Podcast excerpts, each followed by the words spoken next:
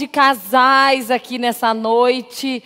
E eu sei que alguns de vocês estão vindo pela primeira vez. Quem aqui é de primeira vez? Só levanta a mão para a gente ter uma ideia. Muita gente, quem está aqui de primeira vez, eu vou comentar com vocês um pouquinho. É, tem gente que trouxe seus filhos e deixaram seus filhos com o pessoal lá embaixo.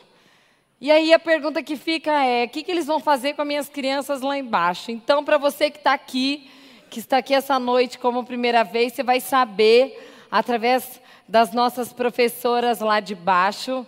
Kézia, conta para nós o que, que você está fazendo com as crianças aí embaixo, para os pais aqui estarem mais seguros do que eles vão aprender aí com vocês. Coloca aí, Digão, para gente, por favor. Olá, queridos, tudo bem? Talvez você não me conheça, meu nome é Késia e eu e uma equipe estamos com as crianças. Enquanto a Karine está aí com vocês com a palestra, nós também estamos com as crianças. Mas não estamos só para passar o tempo, nosso intuito não é esse. Nosso intuito também é levar para as crianças uma palavra que sirva para que elas consigam controlar as emoções, também a ansiedade, a respiração, tudo isso nos foi proposto pela Karine no início do ano e nós temos conseguido levar às crianças uma palavra bem legal onde elas possam entender o que acontece no cérebro delas. Por isso, hoje especificamente, se as crianças chegarem falando sobre amígdala, hipocampo, córtex pré-frontal, não se assustem. Nós estamos contando a elas o que acontece no cérebro, como cada parte do cérebro funciona e como elas podem se acalmar e ficarem mais tranquilas e não ansiosas. Então é isso. Quero que vocês entendam o que fazemos com elas lá, o trabalho nosso lá. Também tem brincadeira, tem música, porque são crianças. E quero dizer que nós amamos estar com os filhos de vocês, para a gente é um privilégio. Sejam bem-vindos e as crianças também serão sempre muito bem-vindas aqui. Deus abençoe vocês. Pronto, então vocês podem ficar seguros. Digam, tem um retorno aí para mim, para eu ouvi-los melhor aqui? Eu queria dizer para vocês que é muito bom estar com vocês aqui. Queria dizer que acredito na hipótese que todos que estão aqui são muito responsáveis, porque certamente o título não os atrairia se vocês não se identificassem com o tema. E hoje o que a gente vai falar é justamente isso: quais são as características das pessoas que se cobram demais. Nós vamos avaliar como que a gente identifica isso na gente Vamos observar principalmente qual é o impacto disso na vida do casal. Como que a gente equilibra essas virtudes? Porque se nós somos responsáveis, é porque eu acho que isso é realmente uma qualidade que a gente precisa investir. Mas, para eu estar dando início a esse momento, queria contar um pouquinho de um evento que aconteceu comigo em junho do ano passado, onde eu fui fazer uma das minhas aulas de especialização que eu estava fazendo em neurociência. E o meu hotel ficava ao lado do Catuaí. Quem foi para Londrina sabe onde que é o Catuaí, e eu fiquei no hotel lá ao lado. E era numa sexta-noite. Eu estava sem meus, meu marido, sem minhas filhas. Estava podendo ver todos os canais de televisão, sem ser nada infantil, daquilo que eu mais queria, sem horário, estava tudo uma delícia, e eu não fiz isso. Aí, as minhas amigas psicólogas, que eram mais velhas, que eu poderia ter tido uma troca de experiência na vida profissional com elas, elas me convidaram para eu ir para o cinema. E eu também não fui. E eu estava no hotel, estava sozinha, estava adorando a minha companhia, eu, eu e eu mesma, naquele silêncio. Só que eu estava com uma, um pensamento na cabeça: eu preciso ler. Foquei em ler.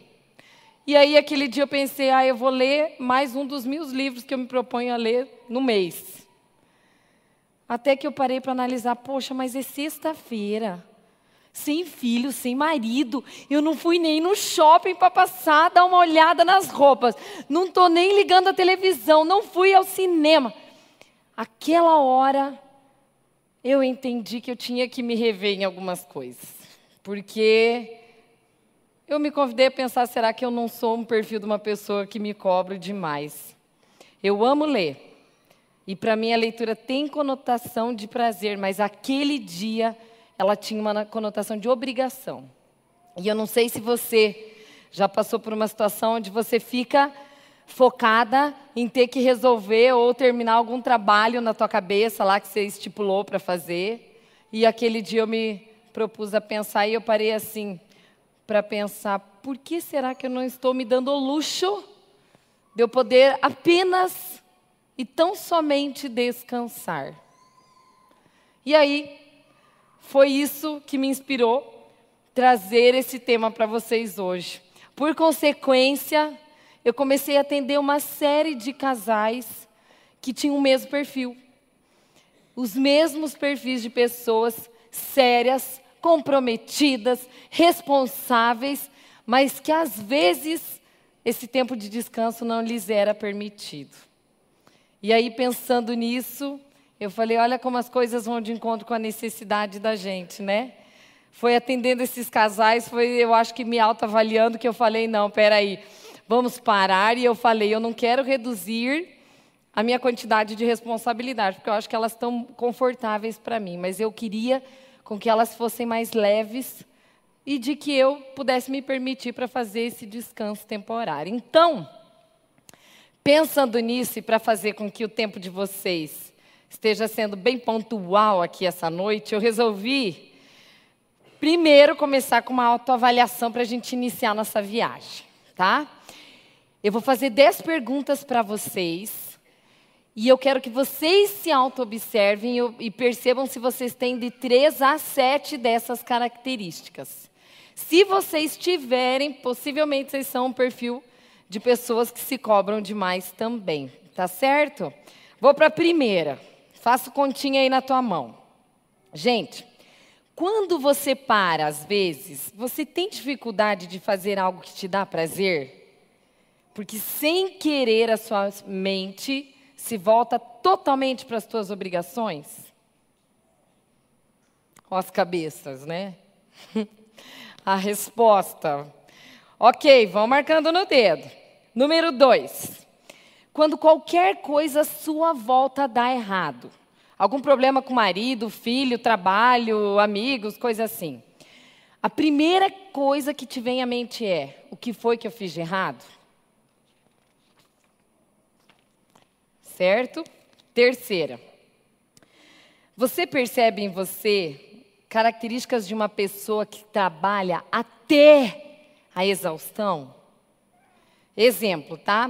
Às vezes você trabalha normal até às seis da tarde, ok, mas daí você chega em casa você não para, você vai atrás de uma coisa, de outra coisa, da tarefa, do que, do que você tem para terminar, de coisa que você tem para adiantar, de tudo que você tem para fazer, e aí a tua mente, sem perceber, ela não dá um stop, uma pausa para depois seguir.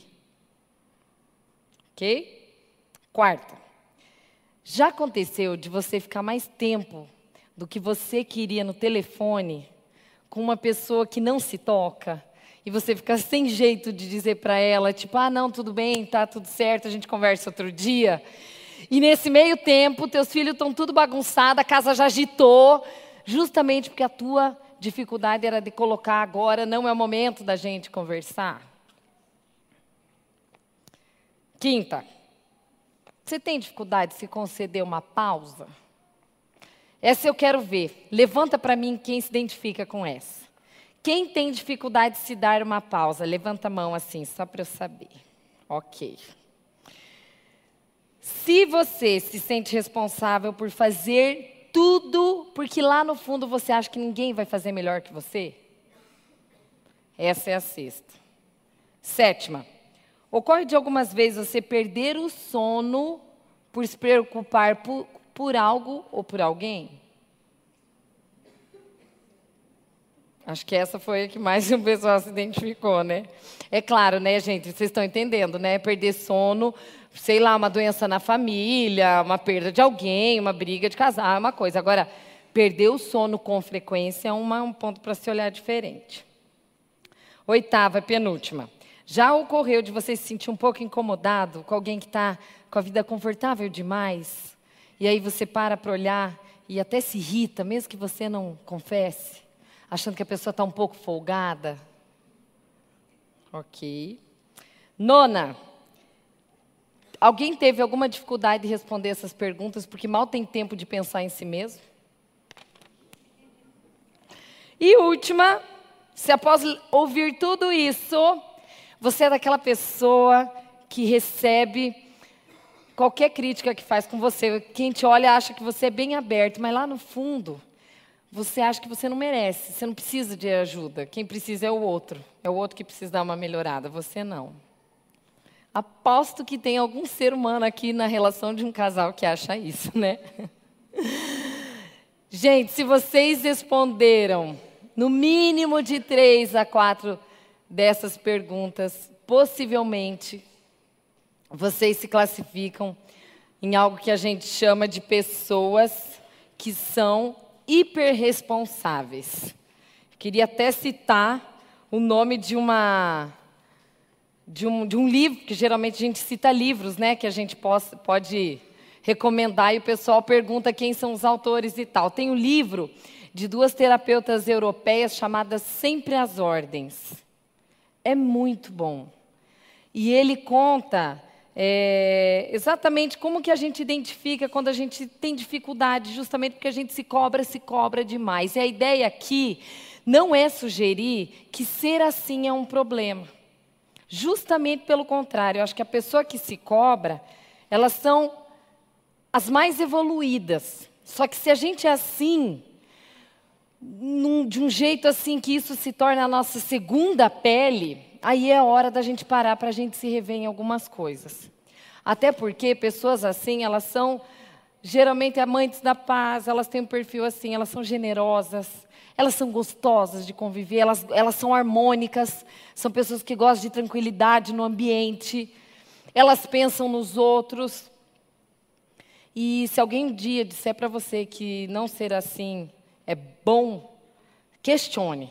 Se, na hora que você tiver com dúvida na sua vida, você vai para a Bíblia para saber se aquilo confere ou não de ser assim, desse jeito. Agora, se torna um defeito quando a gente vira assim demais em proporções exageradas, e isso faz com que você realmente acabe perdendo sono ou fique preocupado e por aí vai. E claro que isso vai acabar espirrando na família, que é o tempo que a gente está dizendo aqui.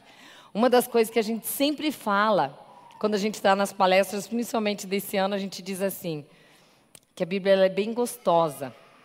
E ela fala que maior é aquele que serve do que aquele que é servido. Então, que eu desejo ser a pessoa que está sempre sendo livre para poder dar ao invés de receber. Só que a gente fala igualmente algo que diz assim: que Deus não nos deu espírito de covardia, mas de amor, de poder e o principal, de equilíbrio, de moderação. Então entendam que a gente não está dizendo isso como defeito, nós estamos falando especificamente quando isso se torna exagerado numa proporção que não precisaria. E eu estou falando isso porque, de certa forma, gente, eu nunca vi tantos homens, ultimamente, com tanta ansiedade, com tanta depressão, com tanta compulsão. Por isso a proposta de ser um tempo para casais. E não existe nenhuma vergonha em poder admitir isso. Eu acho que se a gente sente isso, é porque a gente está desejando voltar ao equilíbrio. E se nós sentimos esse desconforto e ele não é trabalhado dentro de nós, certamente vai ou para ansiedade, ou vai para depressão, ou vai para outros tipos de compulsões, justamente porque isso vai dar um jeito de governar a pessoa para ser um anestésico dela no dia a dia com as coisas que ela está passando. Então, foi pensando nessa questão que eu quero citar para vocês que tipo de pessoa é um perfil de uma pessoa que se cobra demais. Vocês vão, só para vocês terem uma linha, tá?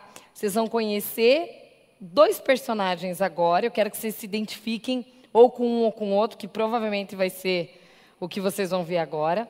Vocês vão ver o impacto disso no casal. E aí a gente vai trabalhar como é que a gente equilibra isso no dia a dia. Então eu queria apresentar para vocês um personagem que eu tentei achar, eu não queria dizer o nome dele aqui, pode colocar para a gente, Rodrigo, por favor?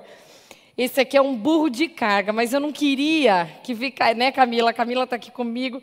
Ela pensou, eu e ela pensando, pensando, porque eu não queria dar a conotação de burro de carga daquela da palavra burro, porque quem está ouvindo vai achar que é burro por segurar uma carga. Eu quero que você grave a palavra carga. Aquele que tem carga para carregar. E quando a gente pensou, era só para ficar mais facilzinho de você entender como que é uma pessoa que se cobra demais. Esse aqui é um dos perfis.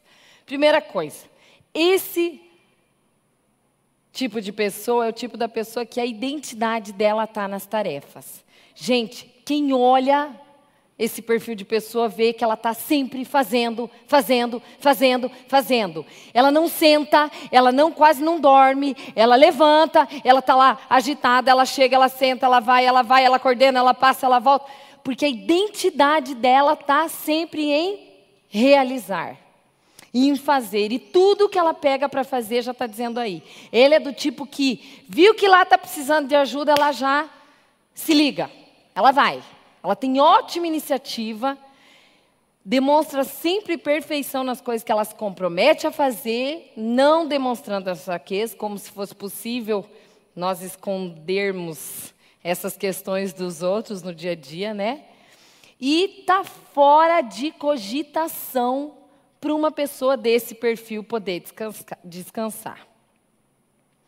Peguei dois exemplos aqui, relatos de um homem e de uma mulher, e eu quero que você observe se em algum caso você se vê aqui, tá bom? Fulano de tal pensa que no seu trabalho ninguém mais fará tão bem quanto ele. E ele não consegue delegar serviço nem lá em casa com os filhos. Ele sente que não tem tempo para realizar um trabalho criativo, porque ele sempre tem que fazer, fazer e fazer. E se caso ah, for analisar o perfil de personalidade dele, a palavra do lema dele seria o seguinte: eu vivo para as minhas obrigações e a minha agenda está sempre cheia. Olha o perfil, né? A pessoa tem dificuldade de descansar. Fisicamente até se sente cansado, sabe? Mas impossível parar, porque a responsabilidade que ele tem espalha uma atmosfera de agitação em todo mundo que está ao redor dele, porque todo mundo que está ao redor começa a achar que também tem que funcionar junto. E a pessoa começa a ficar um pouco tensa, e a esposa ou o marido começa a sentir que aquilo começa a ficar meio de âmbito de inquietação. Aí ele diz assim, ó, eu até quando recebo um WhatsApp, eu não consigo dormir sem responder todos eles, porque eu tenho a falsa ilusão que eu vou amanhã conseguir diminuir as tarefas que eu tenho para o dia seguinte. Meu médico até recomendou eu dar uma parada, mas se acha que eu vou parar, bem capaz, eu sou, eu sou útil no meu trabalho. Esse é um dos perfis. Agora imagina se esse cara casa com essa outra mulher que eu vou dar o exemplo aqui, gente. Fulana de tal, é muito organizada. Ela tem filhos, cuida da casa, faz o controle financeiro, cuida da mãe que está doente e desaba exausta à noite, sem contar que ainda ela ouve o marido reclamar que ela não está dando para ele. Coitado, né? Percebe que é capaz, mas suas tarefas diárias se tornam sobre-humanas porque ela despreza os limites da sua capacidade de realização, justamente por ela se achar responsável por tudo. Está olhando porque a nossa ideia é trabalhar bem nesses dois bonequinhos aqui de baixo, gente, é entender que a carga a gente sempre vai ter. Isso torna a gente vivo, a gente tem que ter carga, a gente tem que ter tarefa, tem que ter responsabilidade. Só que a ideia é que não, a gente não carregue pessoas. As pessoas ao nosso redor, elas têm que funcionar independente da gente. E isso é muito difícil fazer funcionar, principalmente porque você tem que trabalhar como equipe, e nem todo mundo vai estar a fim de fazer esse movimento. Em compensação, nós temos aqui a nossa aranha preocupada, que é a nossa segunda personagem. Vamos conhecê-la um pouquinho, gente? Olha só. Imaginem comigo o burro de carga casado com a aranha preocupada. Um tem dor nas costas e a outra não dorme, né? Então, vou, vou falar um pouquinho para vocês a respeito da aranha, para ver se vocês se identificam aí. Vocês, já, vocês sabem como é que uma aranha faz teia? Já procuraram saber? Funciona mais ou menos assim: ela gospe um pouquinho, ela coloca quatro fios. Olha como Deus é perfeito, né? Quatro fios nos pontos cardeais, norte, sul, leste, oeste. E dentro do abdômen dela tem uma proteína que ela libera, que em contato com o ar, ela vai colando assim com a bundinha dela, ela vai colando naqueles quatro pontos e ela vai fazendo a teinha, né? Depois no noroeste, leste, oeste e tal, ela vai fazendo a teinha que vai ficando e formando essa teinha que vocês estão vendo aí. A aranha preocupada é exatamente essa pessoa que, se você olhar para ela, ela está o tempo inteiro pensando. O burro de carga está o tempo inteiro fazendo. A areia preocupada, ela às vezes está até parada, mas ela está o tempo todo pensando. Então ela tem um gasto mental enorme. E, mais do que isso, olha ali o segundo momento. Ela tece aquela teia de preocupação dela para tudo que ela faz. Eu até resolvi dar um nome para ela. Sabe qual que é que eu escolhi? Eu acho que a minha aranha vai se chamar Aranha do Djavan. Sabe por quê? Sabe aquela musiquinha, mas você adora um si? Lembra aquela musiquinha do Djavan? Eu levo a sério, mas você disfarça.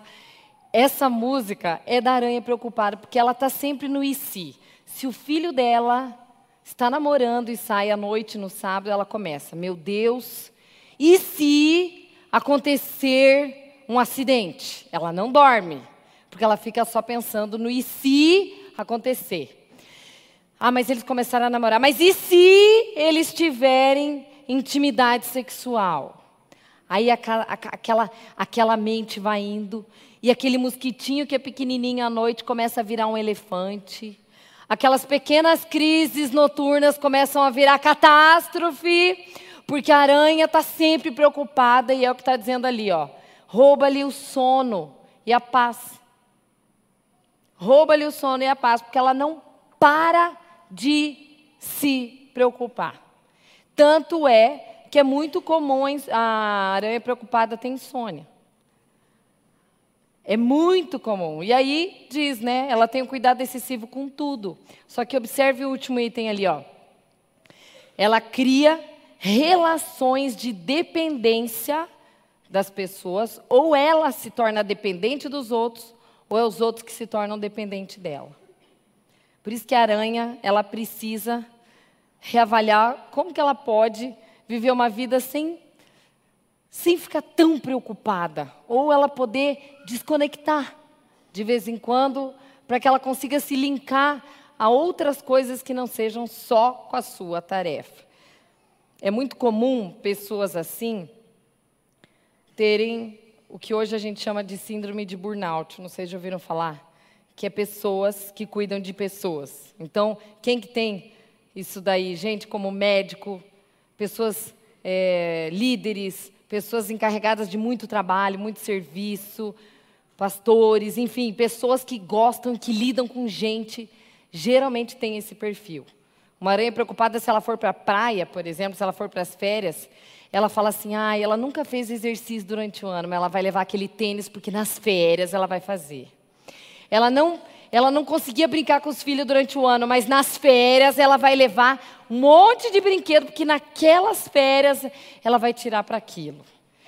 E a aranha preocupada vai pensar em todas as milhares de coisas que ela vai construir na cabeça dela. Só que dois dias antes dela voltar para o trabalho, ela vai ficar sem dormir, porque ela vai imaginar tudo o que vai acontecer naquele trabalho e todas as tensões que novamente vão voltar a ocorrer para que a situação se favoreça e construa de outra maneira.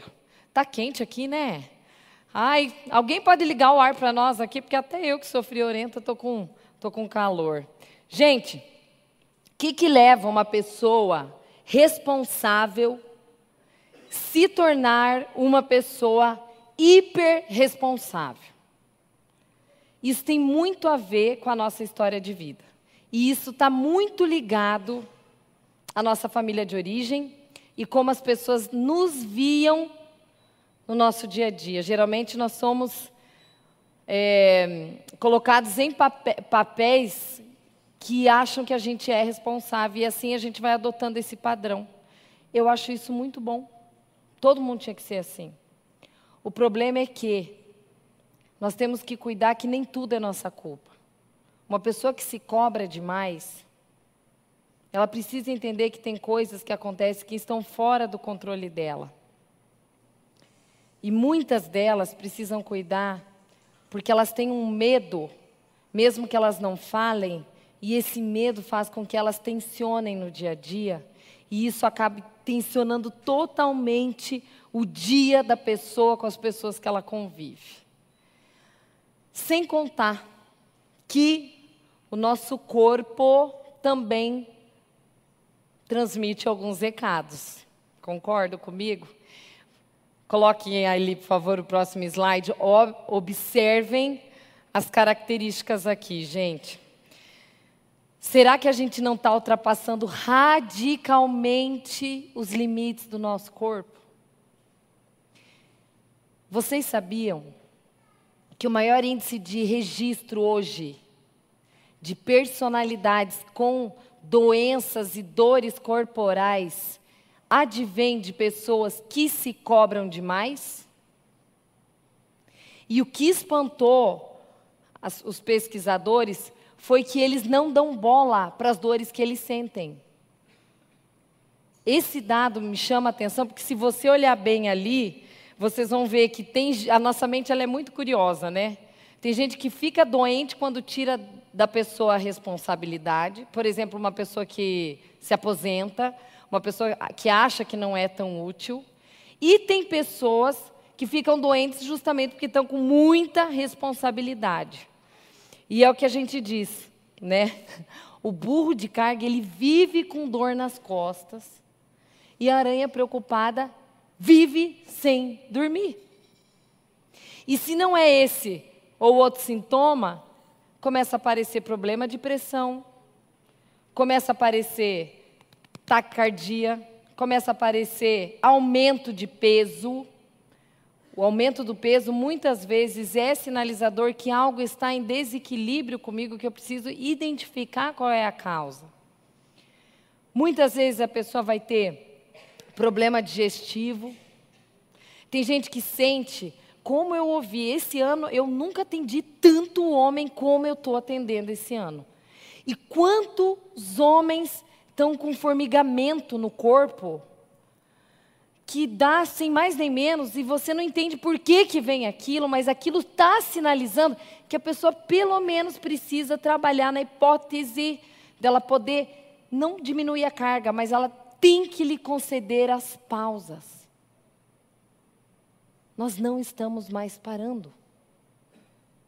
E esse ponto de vista é necessário para a gente poder seguir com mais saúde, porque o corpo ele sinaliza algo não está legal, nós precisamos nos reequilibrar, precisamos nos redirigir. E aí, é, mais do que nunca, a evidência que fala que os hiperresponsáveis não se dão ao luxo de poder descansar. Agora eu vou comentar da parte principal que traz vocês aqui em relação ao casal. E eu queria falar um pouquinho de vocês. Gente, a família é o primeiro ambiente que sente a nossa sobrecarga. E por mais que a gente tente não expressar, essa sobrecarga existe. E o impacto dela em todos à nossa volta é diretamente postado na maneira de como cada um se sente. A aranha preocupada, geralmente ela perde o controle. E o burro de carga, geralmente, é aquele que, mesmo sem ele querer, é o que desconta dentro de casa todas essas coisas. Vocês sabiam, e é um dado bem interessante de poder dividir com vocês, muitos casais estão tendo problemas conjugais não porque eles são o problema mas justamente pelo resultado de uma vida hiperresponsável. Sabe por quê? É na relação conjugal que tensiona diretamente toda a pressão externa que o mundo faz, e é exatamente aqui que vai dar o um nó. Então, muitas pessoas, muitos casais, talvez muitos de vocês aqui devem estar pensando: nossa, às vezes eu identifico, ou às vezes eu me percebo com crise conjugal, e às vezes nem vocês são um problema. Talvez vocês não são o ponto principal. Só que a vida de vocês está tão sobrecarregada que aí acaba estourando justamente aonde não deve. E vai estourar em dois perfis de brigas, que eu quero que você observe em qual deles que você se identifica, tá? O primeiro perfil é o casal que briga, mas de modo igualitário. Qual que é o perfil de casal assim? Geralmente eles são se protegem, eles são dois, duas pessoas muito responsáveis. É muito fácil você pegar. Quem, alguém aqui é casado, dois filhos mais velhos? Levanta a mão. Gente, tenho certeza que vocês se identificam com isso. Porque quando pega dois filhos mais velhos casados, os dois são poços, às vezes, de responsabilidade. Porque eles trabalham em equipe. De alguma forma, a única coisa que eles precisam aprender é o seguinte: vocês podem relaxar tranquilamente, sem culpa, de uma forma gostosa e deixar às vezes de responder esse monte de what no final da noite e fazer isso no outro dia, em outra hora, porque senão a coisa vai estendendo. E sabe por que eu estou dizendo isso? porque a gente quer cumprir aquela, aquela lista de tarefas que a gente tem. Só que se vocês analisarem, é, ah, vou terminar tudo para depois relaxar. Não existe isso, porque é tanta coisa para fazer que não dá tempo de você relaxar, porque você já esgotou, você já está dormindo, você já está acabado, só quer saber de deitar e pegar no sono. Esse é o perfil do modo igualitário. Então, um, uma pessoa responsável casada com outra pessoa responsável, que unidas, elas precisam intensificar um pouquinho da dose delas de prazer. Ok? Só que tem um outro perfil que é o contrário. Que é o que a gente tem que cuidar. E eu sei que aqui iria dar muita briga com esse segundo perfil que eu vou dizer aqui. É quando não ocorre esse modo igualitário. É quando a gente está numa relação onde um é o rei e a outra é a serva. Ou uma é a rainha e outra é o servo, ou seja, um está fazendo e o outro está recebendo. Se o casal não nivelar isso, o casal vai ter problema. Porque numa altura do campeonato, um deles vai começar a se sentir sobrecarregado, que provavelmente é o burro de carga, e ele vai começar a se sentir sozinho, vai começar a pitar, vai começar da briga e aí vai pegar para o outro lado. É muito difícil um casal que não passe isso durante um tempo na vida.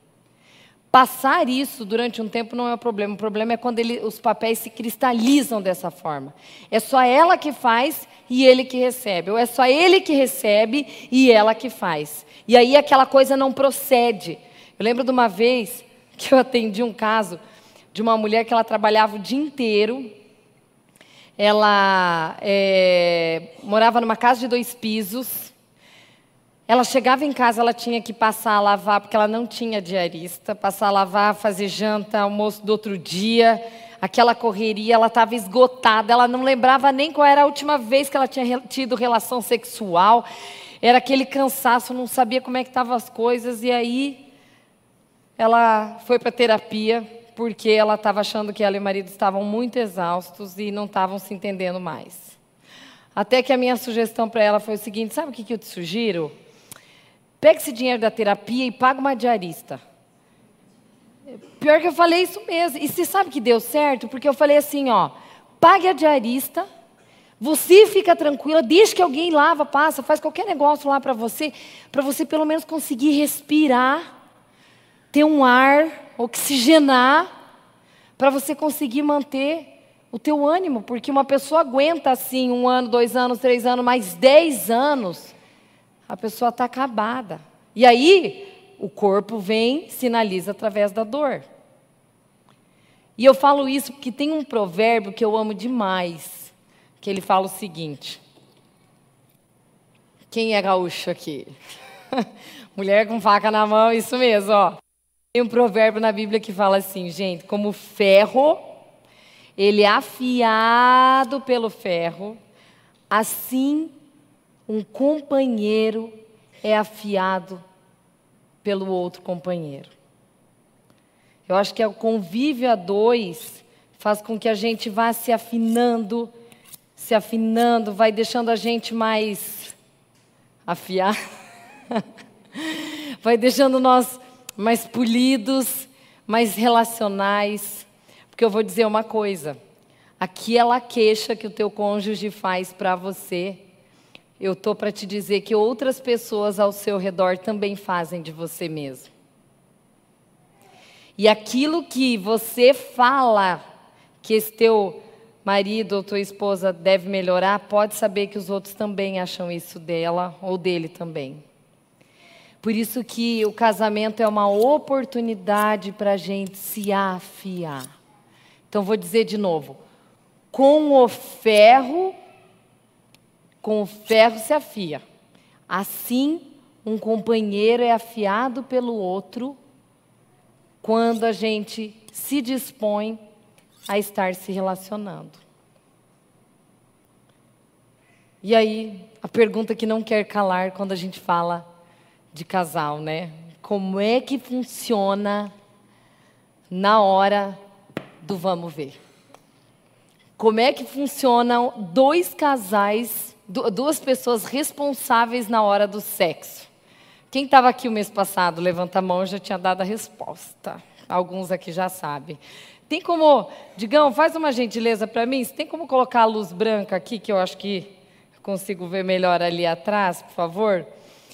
Pessoal, vamos ver se vocês se identificam com essa visão aqui, que vai mostrar duas pessoas responsáveis indo dormir.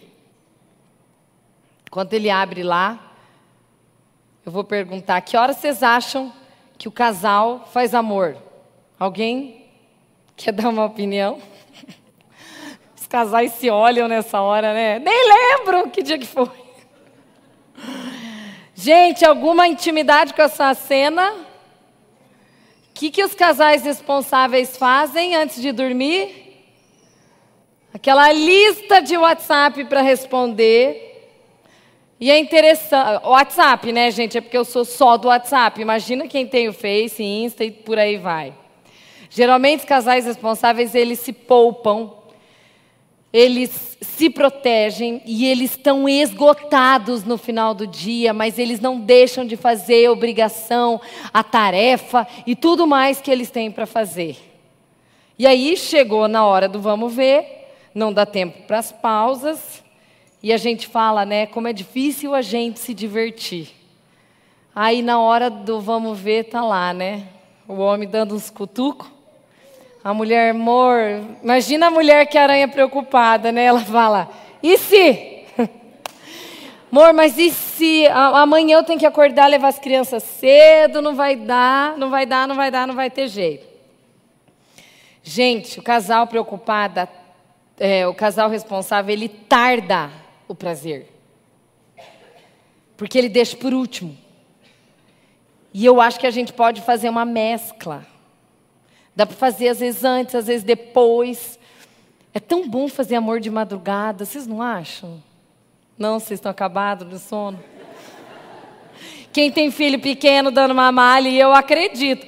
Mas, gente, é bom demais fazer, porque daí o corpo já restaura um pouco.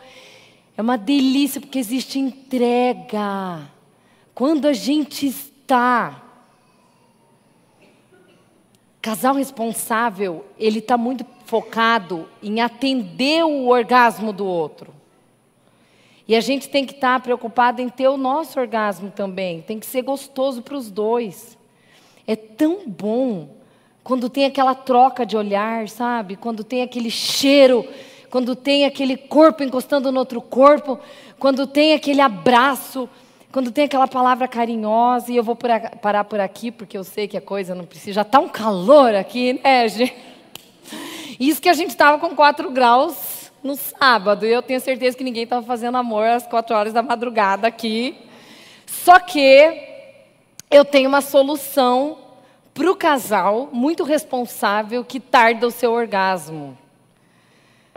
Antes de falar, eu até escolhi uma musiquinha para cantar para vocês. Três frases dessa música, mas eu queria contar o seguinte, agora falando sério.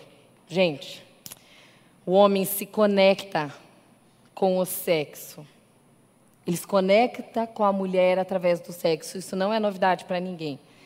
A mulher, ela se conecta com memórias. É muito importante. Hoje de manhã eu estava lendo, homens, a importância de vocês cuidarem da mulher, protegerem a mulher. E eu estava prestando atenção como a mulher ela se vincula a memórias. Como, é, como ela se alimenta de alguma gentileza que ele fez, como ela se alimenta de alguma lembrança que eles tiveram juntos, como ela se alimenta de uma música que eles têm juntos. Vocês têm música de casal? Vocês têm música de vocês, né? Espero que tenham, né? Se vocês não têm música de vocês dois, vocês vão ter que eleger uma para vocês. E eu pensando em vocês esses dias, eu falei, já sei como resolver o problema de um casal muito responsável. Que coitado do homem vai ter que se virar duas vezes no mês. É muito pouco. Gente, Digão, coloca a musiquinha aí. Prestem atenção que quem é do meu tempo aqui vai saber a letra da música que fala uma coisa. Olha, olha pode colocar alto, Digão, essa música eu gosto. Ó, dica pro homem, gente, ó. Pode colocar alto.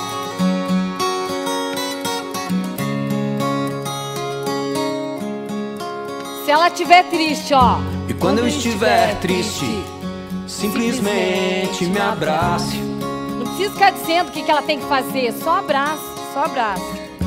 Quando eu estiver louco, subitamente se afaste. Quando ele estiver bravo, não dá corda. Calma que ele já, já calma. Ó, agora, ó. Quando, Quando estiver fogo, suavemente se encaixe.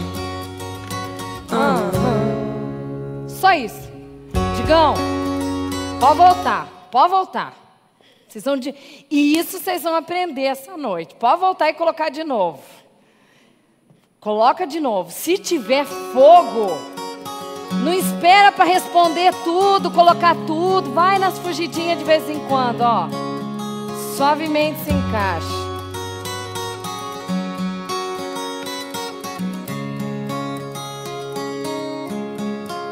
Vamos de novo? Vai lá comigo. E quando eu estiver triste, o que, que tem que fazer? Simplesmente me abrace. Só isso, isso é poderoso, né? Quando ele estiver bravo. Quando estiver louco, subitamente, subitamente se afaste. E o fogo? Vai lá, vocês. Quando, Quando estiver fogo, o que, que, tem que fazer? Suavemente se encaixe. Ah. Ai, que gostoso. Dá vontade de parar tudo, né? Obrigada, Digão. Obrigada. Aí eu se deixar eu fico aqui. Mas a aranha preocupada, ela vai chegar e vai dizer, né? Pode, como é que é que fala? É, é, abrir o coração, como é que é? Ele fala assim, ó. É mais fácil aprender japonês em braille, né? Porque do que você decidir se dá ou não. Porque ele só vai focar na obrigação. Então tá mais fácil aprender japonês em braille mesmo, porque amanhã de manhã tem que estar tá em pé. Por isso que eu digo, dá uma tentada em descobrir como é que vocês podem ser felizes de um outro jeito. E eu não falo só do prazer sexual, eu falo do prazer do dia a dia também com outras coisas. E eu falo isso porque eu sei que às vezes a gente está exausto, a gente está cansado. Talvez hoje à noite vocês estão cansados aqui. Eu sei que às vezes a gente se cobra e como a gente se cobra. Mas a verdadeira pergunta que fica para nós é o seguinte: como é que a gente equilibra então essas virtudes para que a gente já vá para o encerramento do, nossos, do nosso momento aqui? A primeira coisa que eu diria para vocês, que vocês vão ver ali no nosso slide, é o seguinte: perceba os sinais de desconforto seu quando você não está legal e diminua suas tarefas extras. Quem fica irritado quando vê que está passado do ponto? Quem começa a ficar um pouquinho azedo?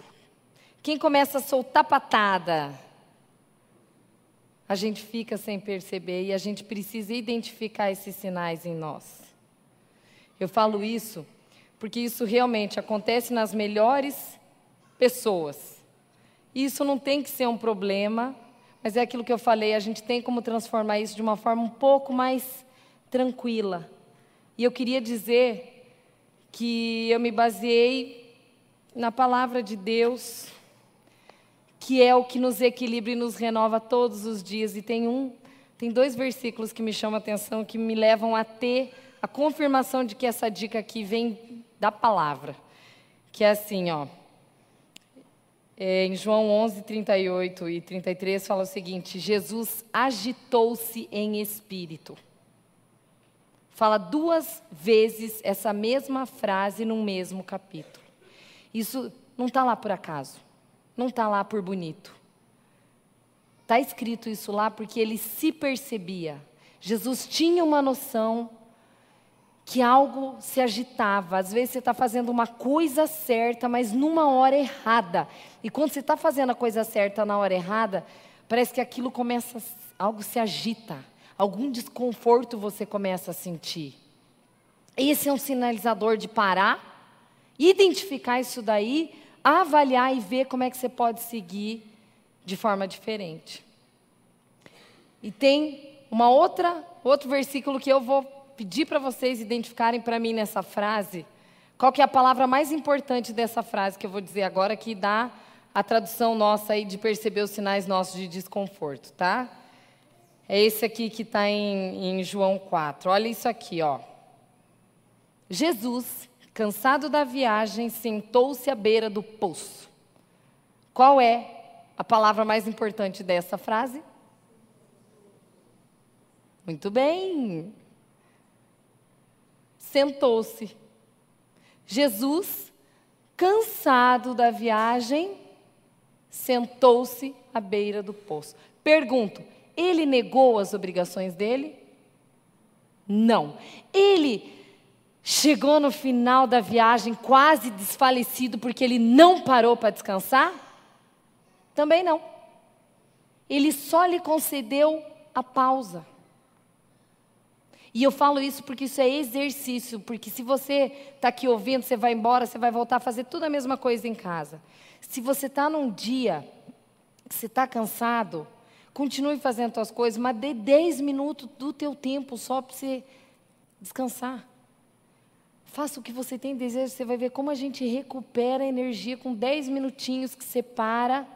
Ontem à noite foi um caso, eu tinha três meninas para estudar para a prova, eu tinha mala para fazer, eu tinha que revisar o, o, material. Aí eu senti aquele cansaço. Aí eu falei, ai, peraí, deixa eu descansar dez minutos. No fim, fui lá ver o, o debate lá do, dos presidenciáveis lá na Globo. Ai, aquilo lá já me deu, ah, relaxei, tá, tá, tá, voltei, voltei com ânimo. A ideia é só essa. Faça o que tem que fazer mas faça num compasso onde se permita ter essa pausa. Confesso para vocês, vocês sabiam que o pessoal que inventou o WhatsApp, eles falaram que aquela bolinha que tem do lado é justamente para produzir em você um nível de ansiedade mínimo que faz com que você entenda que você tem que parar e ir responder aquilo para que aquilo no seu cérebro entenda que aquilo já foi resolvido. Nada é intencional, então eh, eh, nada é por acaso. Então se analisa como a gente não é submetido no dia a dia a ter ansiedade, gente. Como é importante avaliar essa questão. E aí vem, obviamente, para a segunda coisa. Tenha consciência de que nem todos aplaudirão a sua mudança. E eu vou dizer por quê. O que, que aconteceria na sua casa se o burro de carga parasse de seu burro de carga e aprendesse a redistribuir suas cargas com quem ele mora. Ia dar problema. Concordo? O que seria de uma casa se a aranha preocupada parasse de se preocupar e começasse a deixar todo mundo solto fazendo o que quer? As pessoas, elas vão começar a querer que você volte a fazer aquilo que você já habitualmente fazia. E quando você passar a mudar, elas não vão aplaudir suas mudanças, porque elas vão te olhar no olho e vão falar que você é egoísta, que você está sendo muito egoísta, que você está pensando muito em você. A ideia nossa não é ser egoísta, cada um com a sua carga, não é isso. A ideia é fazer a gente entender que a gente consegue funcionar como família, distribuindo os nossos papéis de uma forma gostosa e não sobrecarregada. Por isso que a gente precisa entender. E eu até trouxe aqui um elástico, sabe? Que ele vai fazer a gente perceber que você pode trabalhar com as pessoas como forma de elástico mesmo. Tem horas que você vai estar se conectando e tem horas que você vai estar distante. Esse elástico permite você perceber: eu não estou bem, eu preciso descansar, preciso de uma pausa para fazer um pouco mais calma as coisas para depois eu seguir. E eu vou dizer: vai dar problema de casal, viu? Vai dar problema de casal. Só que vocês vão estar trabalhando para uma saúde emocional bem mais satisfatória. Uma das coisas que eu acho, uma das pessoas que mais eu vi que começaram a equilibrar bem essa questão da sobrecarga por se cobrar demais, ela começou a estabelecer elos de pessoas que ela podia ser ela mesma, principalmente com amigos. Sabe assim, quando você tem uma relação de troca com pessoas que você não precisa ser aquele papel do teu dia a dia. É tão gostoso você poder dar uns bola fora de vez em quando. Ai, sem aquele estresse, sem aquela cobrança, sem aquele, aquela coisa de você precisar ser certinho. Porque a gente fica muito cuidadoso para não errar no dia a dia, não é assim? Parece que a gente não pode mais errar. E aí ninguém mais se relaciona. Por quê? Porque eu vou errar. E se você. Como é que é? E se você pontua, ainda é capaz de ser processado. Então, as pessoas estão mais quietas, cada vez mais isoladas. Então, essa coisa de se conectar mais com relações onde você consegue estar mais solto, isso sem dúvida pode te conceder um nível de descarga dessa sobrecarga do dia a dia. Dois últimos pontos. Terceiro ponto aqui, gente. Aprender a dispor um tempo para você, entendendo que isso não é um convite à irresponsabilidade. Deixa eu explicar uma coisa. Agora nós estamos nos dez minutinhos aqui, né, finais. Cada pessoa se recarrega de uma forma. Tem gente que se recarrega sozinho, lendo livro, fazendo alguma coisa. Há outras pessoas que se recarregam com pessoas. Todos nós, indivíduos, não casais, nós precisamos identificar o que me recarrega, porque a hora que eu estarei com o outro, a minha companhia vai ser bem mais agradável. Lá em casa, eu me recarrego com leitura, oração e um tempo sozinho. Eu gosto. Eu gosto de ouvir música, eu tenho o meu momento. Meu marido gosta de jogar golfe. E eu percebo que quando a gente deixa essa, quando ele vai para o tempo dele, eu vou para o meu, quando a gente vai fazer o que é nosso, aquilo é muito mais gostoso, porque eu já consegui me recarregar, me reabastecer, ele já teve o tempo dele de se reabastecer, e aí quando a gente está junto é muito mais leve. E isso é muito importante, porque quando você está com um casal, às vezes a mulher quer que ele faça aquilo que ela goste. E às vezes ele quer que ela faça o que ele gosta, mas, por exemplo, ela não gosta de pescar, não gosta de sair, ela gosta de ficar em casa. E como que a gente concilia isso? Tem que ter o tempo dos dois juntos, mas o tempo individual de cada um. Porque no fundo, tudo é válido, vai dar tudo certo. Você, quando está recarregada, você fica melhor para quem está contigo. É ou não é verdade? A gente sente. Porque o dia que a gente não está legal, a gente se irrita, a gente dá um, faz, tem tipos de falas que não são bem-vindas, e aí isso atrapalha no casal. E, obviamente, eu deixei por último, possivelmente, a lição que mais eu levei tempo na minha vida espiritual para aprender, que é o último item que diz: que o perfeccionismo escraviza. Eu falo porque essa realmente foi uma das lições mais demoradas para mim, porque eu custei para entender que o, o meu olhar não tem que estar no perfeccionismo, ele tem que estar no equilíbrio, na moderação. E eu acho que uma das palavras que me libertou sobre isso foi quando uma vez eu li Eclesiastes 7 e eu custei para entender, porque Provérbios inteiro ele fala sobre como você se tornar sábio, né?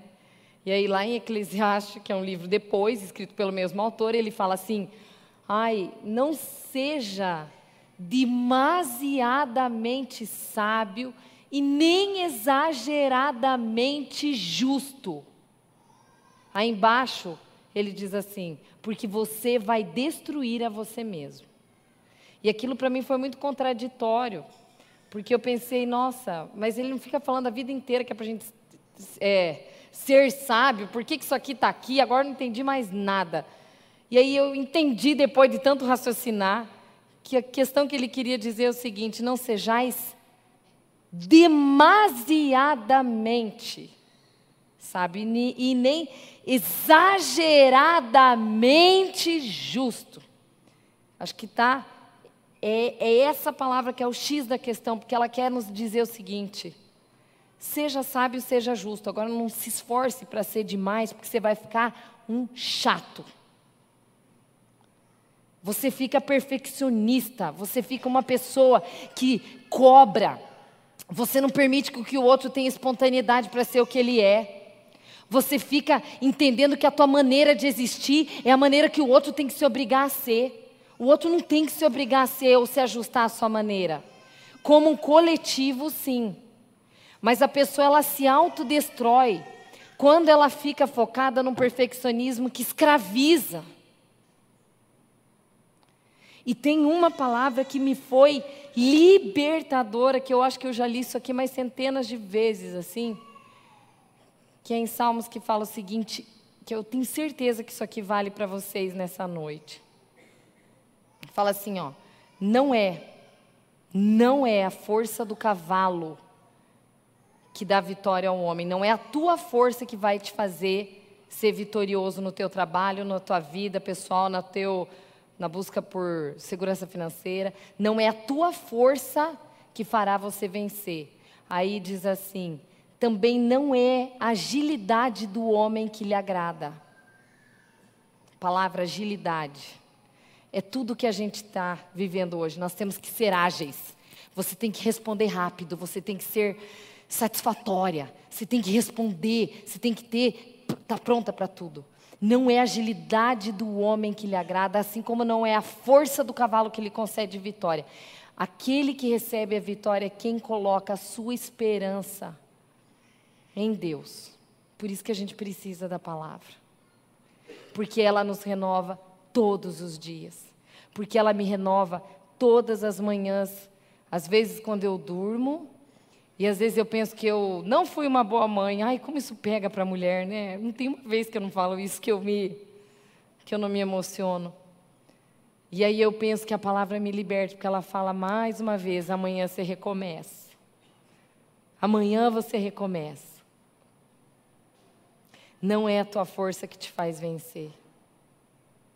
Não é a tua agilidade que te faz melhor. Mas aprenda a descansar no colo daquele que vai te saber, ele vai começar a te dar a, o discernimento e a sabedoria de que horas e o tempo de você agir para cada coisa na sua vida. Nós precisamos entender que o foco de tudo não é se cobrar demais não se autodestrua por isso. Mas nós precisamos entender que a chave de tudo é a palavra moderação. É buscar moderação no comer, moderação no falar, moderação no dormir, moderação no trabalhar, moderação no celular. Não é não usar, é trabalhar com essa ideia, que a gente possa buscar a única fonte de entender que é o equilíbrio, o verdadeiro olhar aonde a gente possa estar dirigindo as nossas atenções. Eu queria encerrar essa noite dividindo um último versículo que fala muito ao meu coração, que como tema desse ano é ansiedade. Salomão, na sua sabedoria, ele falou o seguinte: do que que adianta toda a ansiedade, todo o esforço que nós temos debaixo do sol? Se até a noite a nossa mente não descansa. Isso é um absurdo. Isso é vaidade. Isso não presta. Aí eu estou fazendo agora com as minhas palavras, tá? Ele fala em outras lá, mas quer dizer exatamente isso. Não há nada melhor para o homem do que alegrar-se. A gente tem falado sobre ansiedade o ano inteiro e a gente fala que o que neutraliza a ansiedade é a alegria e a gratidão. Não tem nada melhor para o homem do que alegrar-se com a mulher da sua mocidade, para que vocês possam comer e beber e se divertir com todo o esforço do trabalho que vocês tiveram durante o mês. Esse a essência que cela tudo o nosso momento de hoje. E como resumo, eu quero dizer: pessoas que se cobram demais têm dificuldade em descansar. Identifique esses pontos se você tem trabalhos na sua cabeça, porque sem reflexão não há mudança. Pessoas muito responsáveis podem mudar o horário de fazer amor e trocar essa formulazinha de primeira obrigação, depois o prazer. E como eu coloquei aqui por último, é possível ser feliz se a gente disponibiliza um tempo nosso para os outros, cuidando da gente.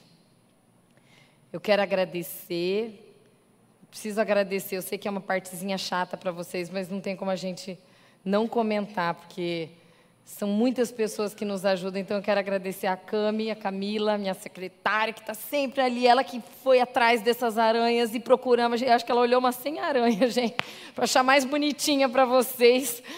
Eu quero agradecer a loja Florença que me veste, quero agradecer a Aline, a Stephanie, a Fer Camerini, que sempre está aqui, né, Fer, dando teu carinho, HS Cabeleireiro.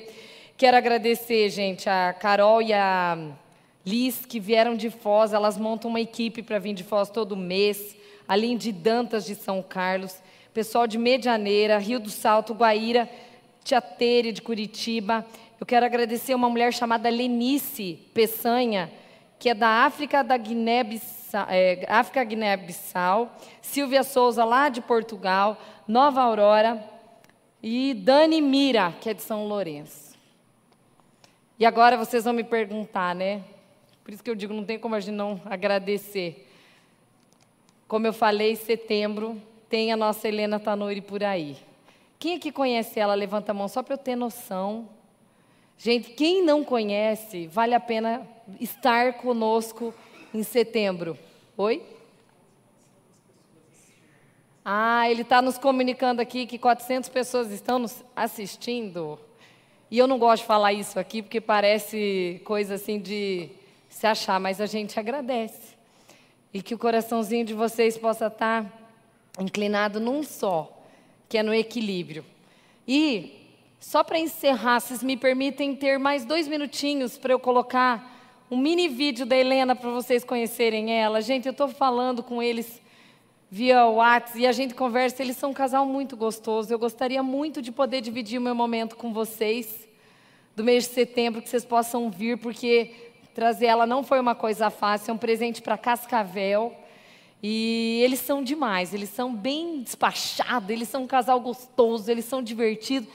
E olha só a carinha deles. Digão, você coloca pra gente, por favor, é só dois minutos. O vídeo é de cinco, mas é só dois minutos, tá? Ó o jeitinho dela. Alô, mulherada, a promoção tá só começando! Nunca vi um salão abrir segunda-feira. Credo. Pobreza. Qual que é o seu problema, hein, Janete? Aí, moça, vai querer que completa? Tô de olho nesses números. Esse aqui em mão desse, ó. Outro jantar de negócios? Alguém tem que pagar as contas dessa casa, né? Você deve entender é como funciona a cabeça de uma mulher. Eu vim trazer aqui uma, uma foto do meu filho pro senhor orar. Vitinho tá precisando tanto, meu Deus. Vai dar certo, vai, vai sim. Só um argumento aí. Não argumento coisa nenhuma, você tá machucado, Vitinho. Tá de boa, dona Rô. Nosso casamento tá desgastado, já tem algum tempo. Sabe quando as coisas estão dando errado? E aí acontece algo assim pra piorar? Tô bonito, viu? Bonito? Seus cabelos, seus cachos. Coisa tá pegando mesmo, hein, mãe? Água, luz, telefone, parece que tudo dobrou. Mãe solteira, 18 anos. As pessoas começaram a me olhar, me julgar. Toda hora você tem reunião, tem trabalho, tem viagem, você tem tudo. Quer saber? Não tá dando certo. Não tá funcionando. Não tá dando certo. Eu quero ter com você uma conversa diferente sobre a família, filhos, sonhos, medos, sexo. A gente mal se fala a semana inteira.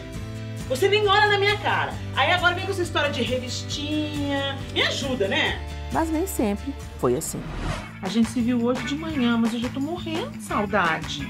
Carolina, você aceita Alexandre como seu legítimo esposo?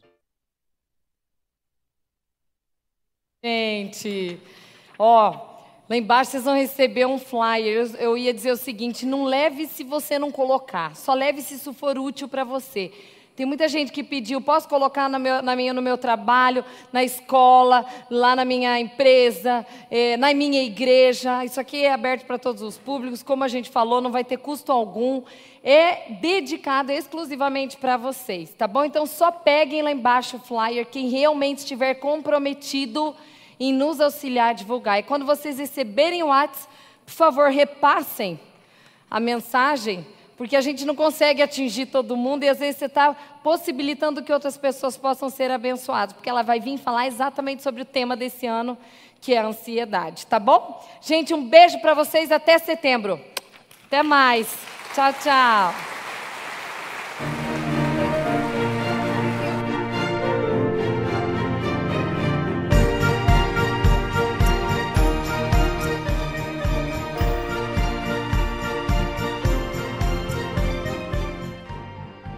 Igreja Presbiteriana Central de Cascavel. Localizada no centro da cidade, IPCC é uma igreja em movimento, uma comunidade alegre de discípulos e discipuladores que cresce a cada dia. A IPCC é pertencente à Igreja Presbiteriana do Brasil, denominação presente no país há 157 anos. Um pequeno grupo de pioneiros plantou a semente do que é hoje a IPCC. 50 anos depois, a igreja cresceu junto com a cidade. Uma igreja ativa, todos os dias. Os momentos de celebração na central reúnem pessoas de todas as idades, expressam a alegria de pertencer a Cristo. Durante toda a semana, a IPCC se reúne em vários SICs, as células da Igreja Central. Nas células acontecem estudos dinâmicos, fortalecimento de verdadeiras amizades e, principalmente, transformação de vidas.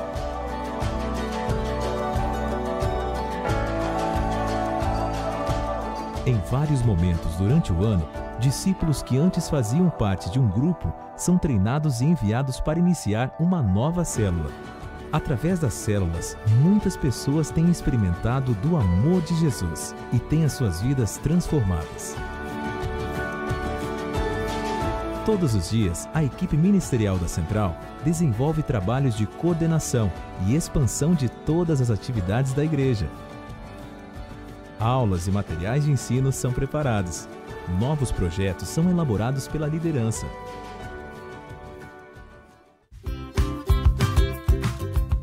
Uma igreja para todas as idades. Na IPCC, existe uma preocupação constante com todas as faixas etárias. Desde cedo, as crianças aprendem de uma forma divertida. Durante os cultos, elas participam de momentos especiais, coordenados pelo Ministério Infantil da Central.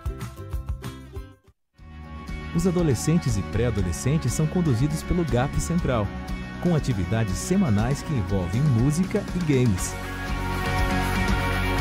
O Ministério Jovem da IPCC, Revolution, tem impactado a cidade através de missões urbanas, celebrações e mensagens profundas.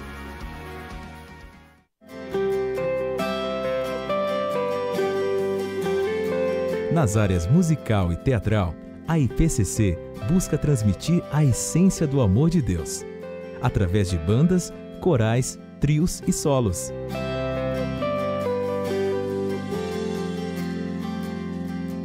Várias vezes durante o ano são realizadas apresentações especiais que envolvem todas essas áreas.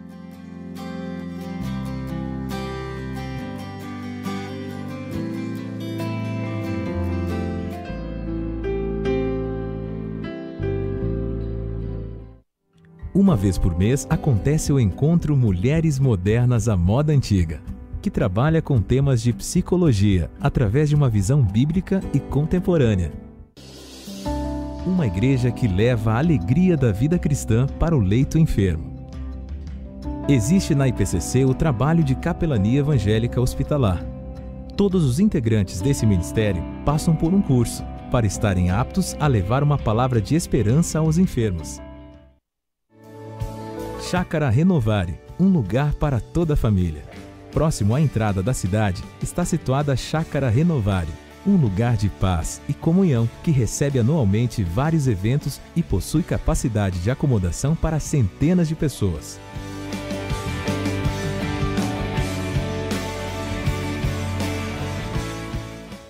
Mensagens práticas que edificam e transformam vidas. Todas as mensagens ministradas na igreja são focadas na ação e prática da vida cristã. Além dos pastores da IPCC, ministram na central pastores de várias igrejas do Brasil e do mundo.